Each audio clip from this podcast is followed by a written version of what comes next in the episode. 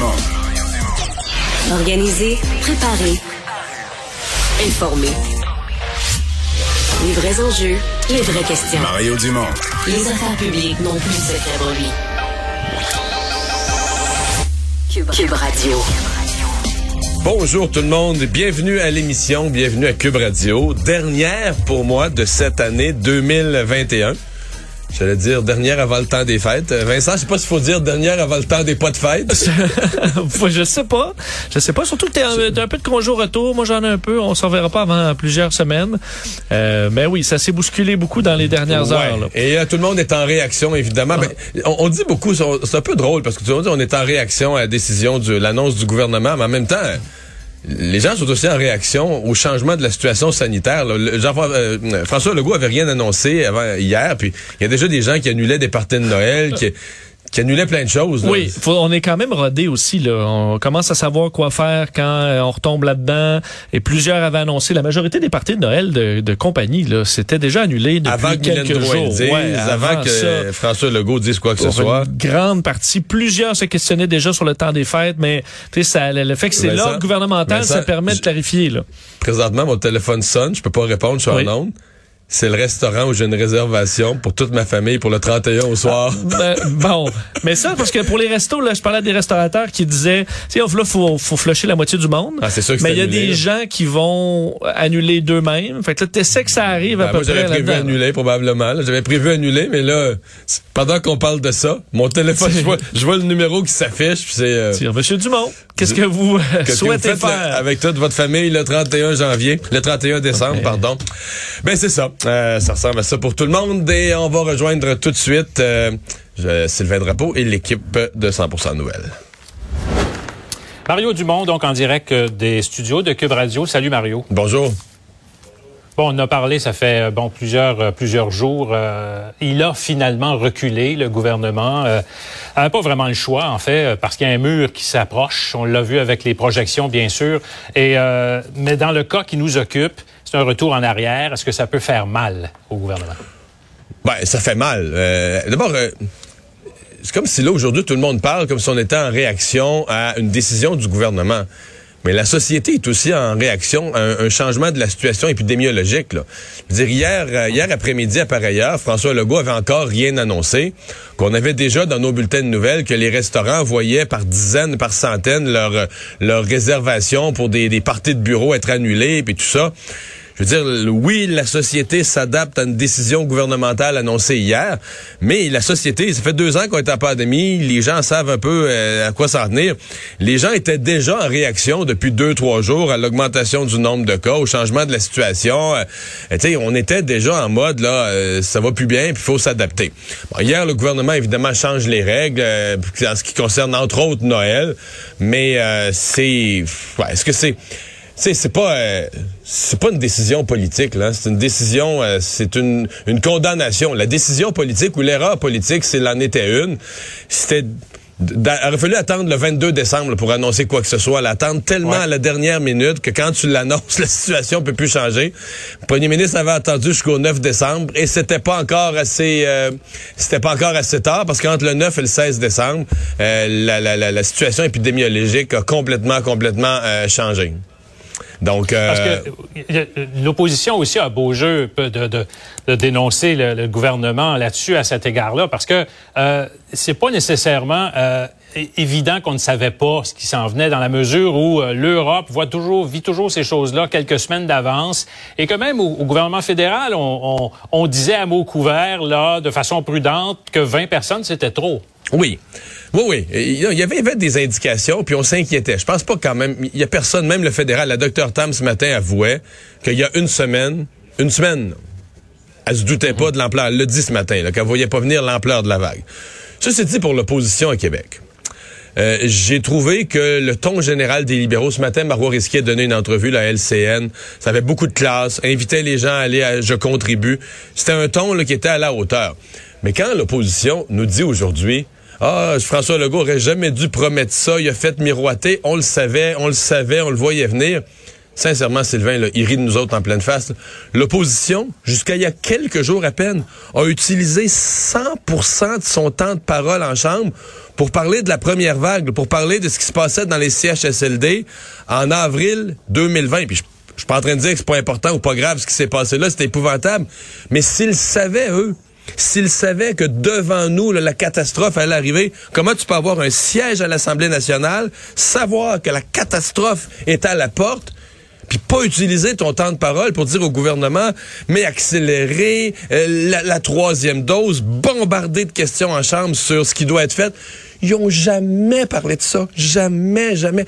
Tu sais, je leur demande un peu de décence, là. C'est comme s'ils nous rient en pleine face. Ils ont jamais utilisé une petite minute de leur temps de parole à période de questions pour demander au gouvernement de faire des choses pour ce qui s'en venait.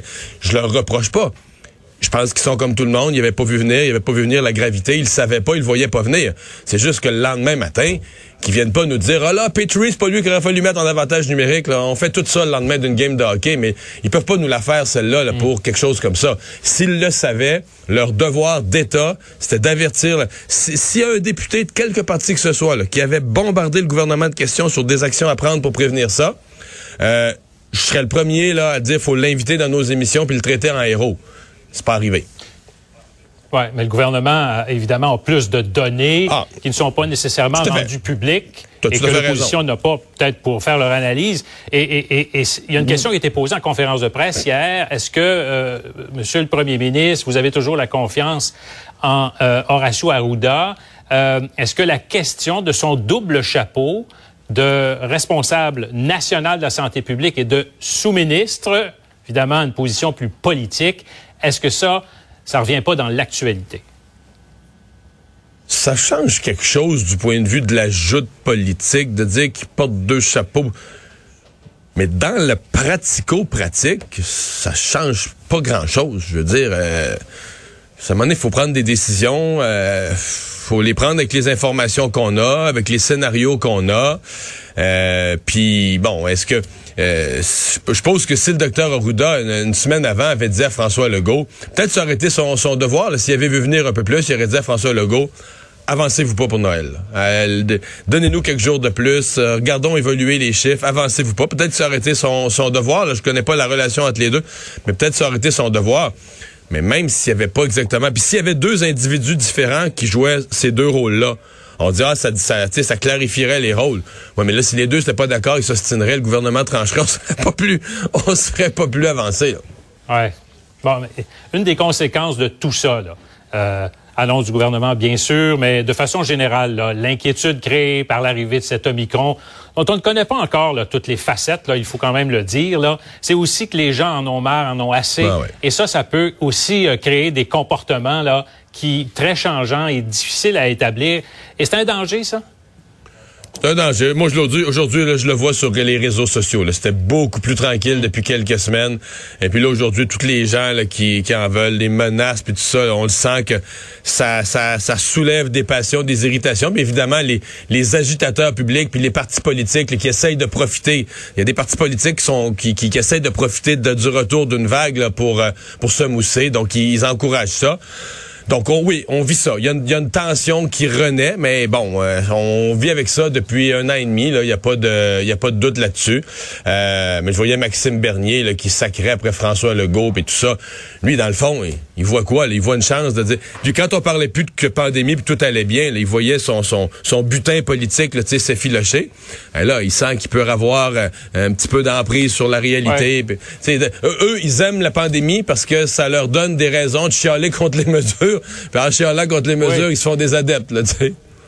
Mais je pensais aussi à la population en général. Là, ah oui, euh, mais, mais ce que je dis, c'est... peut décider de baisser les bras. Là. Bon, ouais, bon, c'est ça. Il y a une troisième catégorie. T'as les gens qui, qui sont résilients, t'as les gens qui veulent rien savoir, qui sont plus plus bruyants ces jours-ci, puis qui crient contre les mesures. C'est vrai que c'est un danger. Que des gens qui ont suivi jusqu'à maintenant, euh, qui ont combattu la pandémie vaillamment, etc., euh, disent, ah ben finalement ça ça rien donné, il y a rien à faire, un peu une résignation. Ça, je pense que ce serait, ce serait malheureux. Euh, mais là, là-dedans, il y a un rôle de leadership pour le gouvernement aussi, de donner l'espoir et tout ça. Mais là, sincèrement, on n'est pas à l'étape de, de pas encore à l'étape de donner l'espoir de remonter la côte. Moi, je je j'essaie pas d'être pessimiste, j'essaie d'être réaliste. Je pense que c'est une satanée vague qui va nous frapper. Là. Les chiffres les plus gros qu'on ait jamais vus. Faut, tu sais, euh, c'est un, un tsunami de cas de COVID. On ne sait pas encore. Il faut pas être alarmiste au niveau hospitalisation. On ne sait pas encore à quel degré de gravité ça Oui, va, le, le- le ça. Omicron va frapper. Donc, combien d'hospitalisations ça va amener. Mais euh, des complications, des complications dans les milieux de travail, des complications dans le système de santé, euh, on va en vivre d'ici le mois de janvier. Parce qu'on a tous dans notre entourage des gens double vaccinés qui ont attrapé. Et pour l'instant, on parle toujours de symptômes plutôt légers. En tout cas, moi, ce que je peux, euh, euh, Oui. disons, voir un peu là, ce qui se passe. On verra. On verra après les fêtes, on verra pendant les fêtes, dans le fond, ce que ça va donner. Le gouvernement fédéral aussi qui a ajouté des mesures aujourd'hui aux frontières. Ouais, à la marge. PCR obligatoires. Ouais, ouais, je pense pas qu'on parle de quelque chose- 72 heures. Ouais, c'est ça. Je pense qu'on parle de quelque chose de déterminant. là. On veut être un petit peu plus scrupuleux là, sur le test pour le, le- le retour. En même temps, on a levé là, l'interdiction de, de- des voyageurs en provenance des pays d'Afrique là, parce que je veux dire, Omicron, je Ah, pense ça va qu'on- plus de bon sens. Non, c'est ça. Je pense qu'Omicron, on est conscient qu'il est rentré partout, là, puis qu'il n'y a pas plus de risques qui arrivent de ces pays-là que, que d'ailleurs. là. Omicron est installé au Royaume-Uni, est installé en Europe, est installé chez nous. Euh, on sait tous que chez nous, de toute façon, dans 3-4 semaines, ça va être 100 Omi- Omicron. Donc, euh, ça avait, ça- ça- cette règle-là avait plus vraiment de logique. Oui, puis on- bon, mais c'est les 24 heures aussi. Les, on- un saut aux États-Unis, 24 heures, on revient, il faut avoir Il faut un avoir un test test des États-Unis. Ça, ça conflicte. Oui, oui, il faut avoir un Des test là-bas, c'est ça. Oui, oui, c'est. Ça, ça va compliquer un peu les choses. Je vais t'amener sur un, un sujet, Mario, euh, euh, un autre sujet. C'est celui, évidemment, qui nous frappe en pleine face. C'est le retour d'un variant comme celui d'Omicron qui s'est développé, évidemment, dans une région peu vaccinée. Et donc, la solidarité vaccinale à travers le monde, on a déjà parlé de ça. Mais là, ça nous revient évidemment en plein visage et ça risque de revenir encore une fois en plein visage. On apprenait aujourd'hui que les États-Unis avaient envoyé plus de 350 millions de doses, la même proportion qu'ils ont dans leur population, au pays, donc euh, aux autres pays. Le gouvernement du Canada en avait promis 200 millions de doses jusqu'à la fin de l'année prochaine, dans un an, et on n'en a livré que 10 millions. Euh, cette solidarité-là, là, euh, est-ce qu'elle va un jour se manifester suffisamment, tu penses? Mais c'est étonnant que le Canada n'ait pas contribué euh, davantage jusqu'à maintenant. J'avoue que j'ai vu ces chiffres-là, moi aussi, avec étonnement. Oui, puis dans la, solidarité pour partager la vaccination, euh, à un point, on se disait, bon, ben, faut partager des vaccins. Là, quand tu te mets à lire un peu les experts là-dessus, tu te rends compte que, ouais, c'est pas aussi simple que ça. Parce qu'il y a beaucoup de pays où même si tu leur arrivais, tu débarquais un avion sur le tarmac là, avec euh, paquet de vaccins. Ils n'ont pas l'infrastructure pour la chaîne de froid, là, pour l'amener jusque dans les régions rurales de leur pays, avec le personnel euh, formé. C'est une chose, il faut pas gaspiller des vaccins non plus. Tu as des pays quand même qui ont peu de ressources, des, des systèmes de santé euh, fragiles.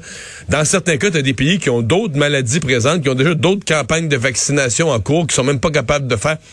Donc, euh, je parle beaucoup du continent africain, entre autres. Donc, si tu veux aider ces gens-là, il faudra que tu amènes des vaccins, mais il faudra que tu amènes peut-être plus que des vaccins. Il faudra que tu amènes de l'infrastructure avec les vaccins. Alors, c'est tout un défi là, pour, la, pour la planète.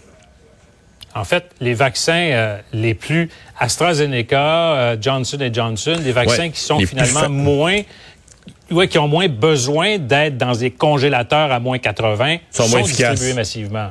Oui, mais ils sont moins efficaces Voilà, contre Omicron. Fait que, tu sais, c'est- c'est- c'est- il n'y a rien de facile, là. Oui, mais pour l'instant, en tout cas, on ne sait pas trop qu'est-ce qui est efficace ou pas. On, est, on commence cette troisième dose-là euh, de façon plus importante. D'ailleurs, euh, un mot là-dessus, la troisième dose, finalement, on a rapproché de quelques quelques, a- quelques années, les 65 ans et plus. euh, c'est pas beaucoup quand même, là, alors que Non, non, la, une- vaccination c'est une euh, pourrait petite, se faire... euh, c'est une petite accélération de la vaccination pour le Québec. Euh, c'est mieux que rien, mais ça nous laisse quand même, on, on reste là bon au dernier au Canada là, pour ce qui est de l'administration de la troisième dose. Merci, Mario. Au revoir. Alors Vincent, dans les autres nouvelles, euh, ben il y a le monde du sport aussi là, qui est touché par la, la COVID. Et euh, ben le Canadien hier a joué sans public. Et euh, demain, ils joueront pas. Demain, ils joueront pas du tout. Euh, ouais, on comprend que ça complexifie là, tout ce qu'il y a par rapport au sport et au spectacle, là, ces annonces. Et non seulement les annonces, mais c'est carrément les cas euh, qui donc c'est pas juste les, euh, les les nouvelles règles, mais c'est la situation sur le terrain qui rend le tout vraiment compliqué. On avait espoir qu'il y ait deux victoires consécutives parce que Boston aurait pas eu Marchand, euh, aurait pas eu eu Patrice Bergeron. Effectivement, parce Une y a équipe décimée. plusieurs cas de COVID euh, donc euh, dans l'équipe effectivement Euh, mais donc avec tout ça là on prend la décision que le match de demain n'aura carrément pas lieu probablement euh, le, le rendez-vous suivant là euh, fait les, euh, les les Bruins et les sénateurs qui euh, les sénateurs dimanche au Centre Canadien Tire devraient être annulés aussi on est en train de discuter de tout ça Euh, ce qui fait que le Canadien n'aura pas de partie à domicile avant le- la fin de l'année là. il y en a plus Ah oui, c'est vrai, c'est le voyage à l'étranger après ça. tout à fait. Alors, il y en a plus. Euh, et euh, dans le monde du spectacle, ben, les Cowboys fringants, parce qu'hier, au point de presse, on a posé la question, à, entre autres, euh, au, au premier ministre, euh, qu'est-ce qui arrive avec les spectacles qui sont annoncés en fin de semaine, donc qui sont dans la zone où on tolère encore euh, la pleine capacité. Ben, euh, c'est le, le spectacle des Cowboys fringants est carrément reporté, là, celui qui était prévu au MTLUS. Alors, on a décidé de pas attendre, gros d'annuler. spectacle, le MTLUS, tout le monde est debout, ça chante, puis tout ça. C'est le groupe, tu dis de façon responsable. Surtout, c'est un groupe qui a quand même une conscience sociale. On fait, fait tout ce spectacle-là. Le, risque qu'il y ait des propagations majeures. Il y a tellement de monde présentement qui charrie la COVID, incluant sans le savoir, là, inconsciemment. Ouais, là, de 2300 personnes, euh, c'est pas si grand, là, donc on comprend que c'était pratiquement à pleine capacité. L'événement qui a lieu encore, ça fait beaucoup jaser aujourd'hui, c'est le gala de boxe du groupe Yvon Michel. Yvon Michel a tweeté il y a quelques heures pour dire bonne nouvelle, on a le hockey de la santé publique, on peut aller de l'avant avec notre gala prévu ce soir au Centre Bell. Euh, faut rappeler par contre, c'est pas le même la, la même quantité de public. C'est pas 20 000. là. Euh, on parle d'à peu près entre 4 et 5 000 billets vendus. Euh, Est-ce qu'on va les répartir plus? Ça, j'ai pas l'impression. Par contre, souvent, lorsqu'on a moins de billets, on, euh, euh, bon, on, on- on met quand même la foule côte à côte. On verra. Euh, ce qui est sûr, c'est que pour Yvon Michel, qui a traversé plusieurs périodes difficiles avec euh, la COVID dans le monde du sport, ben, lui tenait à ce que l'événement euh, puisse aller de l'avant. Montréalais d'adoption Arthur Beterbiev qui défend ses titres euh, ce soir. Euh, Marie-Ève Dicker aussi qui a un combat. Donc pour l'instant, ça va de l'avant. Je me disais des fois, Mario hier pour le, le- le Canadien, on l'a appris à 5 heures là, que c'était annulé. Ouais, mais là, ça m'étonnerait. là. Si, si on l'instant, confi- ça va de eux semblent avoir la confirmation inverse. Euh, Il y a du monde là, dans les centres de dépistage. C'est un véritable problème. Ouais, véritable problème. On se demande, OK, mais ça aura l'air de quoi euh, la semaine prochaine ou dans deux semaines si les cas continuent d'augmenter? Parce que si vous passez près de euh, cliniques de dépistage, ben, vous allez voir des files d'attente importantes. On voyait, entre autres, ce matin, là, euh, au sud de l'est de l'île de Montréal, on parlait de, de jusqu'à trois heures d'attente euh, à certains moments de la journée pour pouvoir se faire dépister. À d'autres, là, carrément, le soir, il reste encore une, une très bonne file. Alors, je sais qu'à certains endroits, on a séparé là, les gens qui ont des symptômes, les gens qui n'ont pas de symptômes, pour essayer de privilégier ceux qui ont des symptômes. On a distribué des tests rapides aussi à certaines personnes euh, là-dedans pour essayer ben, de leur dire, ben, retournez chez vous, au moins faites un test. Et si vous êtes positif, ben prenez pour acquis que vous êtes positif, alors que normalement, on disait avec un test rapide, retournez faire un test PCR pour valider. Mais là, à plusieurs endroits, on le dit plus, là, parce qu'on est carrément débordé. Euh, D'ailleurs, en Ontario, c'était euh, le, le début du, bon, des, euh, de la distribution des tests rapides gratuits, ce qui donnera peut-être un aperçu de ce qu'on va connaître lundi. Mais c'était la cohue, là. Eux, c'était dans les centres commerciaux en Ontario, des files d'attente dès 6 heures le matin. À 9 heures, à plusieurs endroits, il n'y en avait plus. Les gens avaient attendu des heures. Plusieurs n'ont pas eu de, de tests rapides. Alors, on voit que euh, s'il y a eu Ouais. beaucoup, beaucoup d'intérêt pour ces tests-là, alors qu'on attend toujours, là, on, est, on doit être en plein point de presse euh, de, de, ce- de cette réunion extraordinaire du cabinet Doug Ford en Ontario, euh, où on va faire avait le point pourtant sur la annoncé des mesures avant hier après-midi. Oui, et on est probablement déjà à ajouter certaines mesures, euh, alors que Doug Ford avait refusé de, entre autres, réduire la capacité des restaurants, des bars, des commerces. Alors, est-ce que ce sera euh, annoncé aujourd'hui? Possiblement, alors que l'Ontario, euh, aujourd'hui, avait un bilan de 3124 cas, un bond aussi considérable comme chez nous.